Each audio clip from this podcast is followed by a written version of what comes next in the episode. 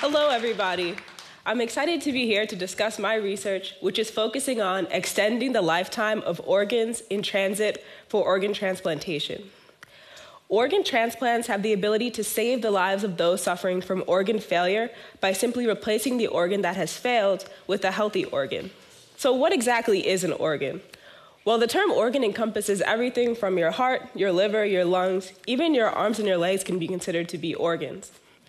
Currently in Germany, there are over 10,000 people on the organ donor wait list. However, the number of people who are willing to donate an organ is steadily decreasing.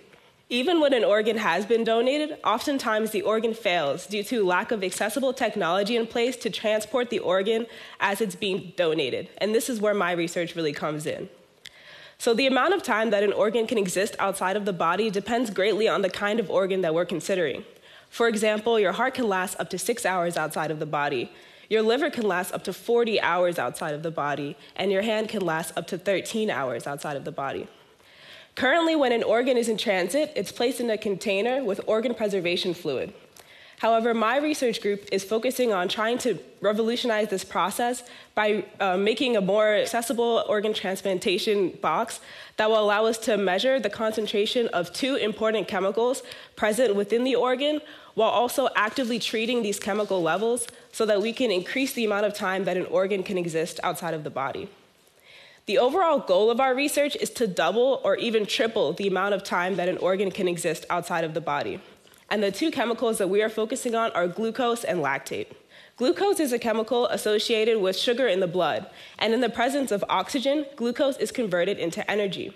However, when an organ is removed from the body, the glucose levels increase because there's no more oxygen being supplied to the organ to convert this glucose into energy.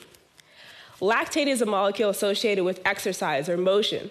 So when an organ is removed from the body, the organ must work harder than normal in order to try to keep itself alive. And this causes the lactate levels to increase.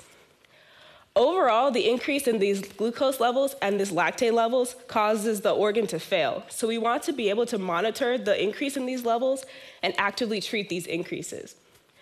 The cool thing about the organ preservation system that my group is working on is that it is self powered, meaning no external battery source is required. This is really useful in areas such as on the battlefield, where access to batteries is scarce. However, soldiers are very prone to losing organs on the battlefield. So, how do we make our system self powered?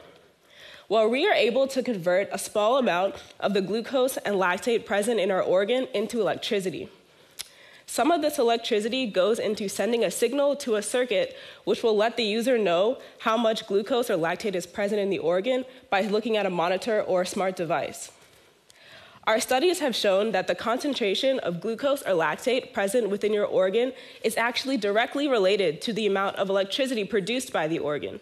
So, if we can measure how much electricity is produced by our organ, we can then know how much glucose or lactate is present in the organ simultaneously. So, how do we actually make our glucose and lactate sensors themselves? Well, the backbone of our glucose and our lactate sensors is a piece of carbon paper called Bucky paper.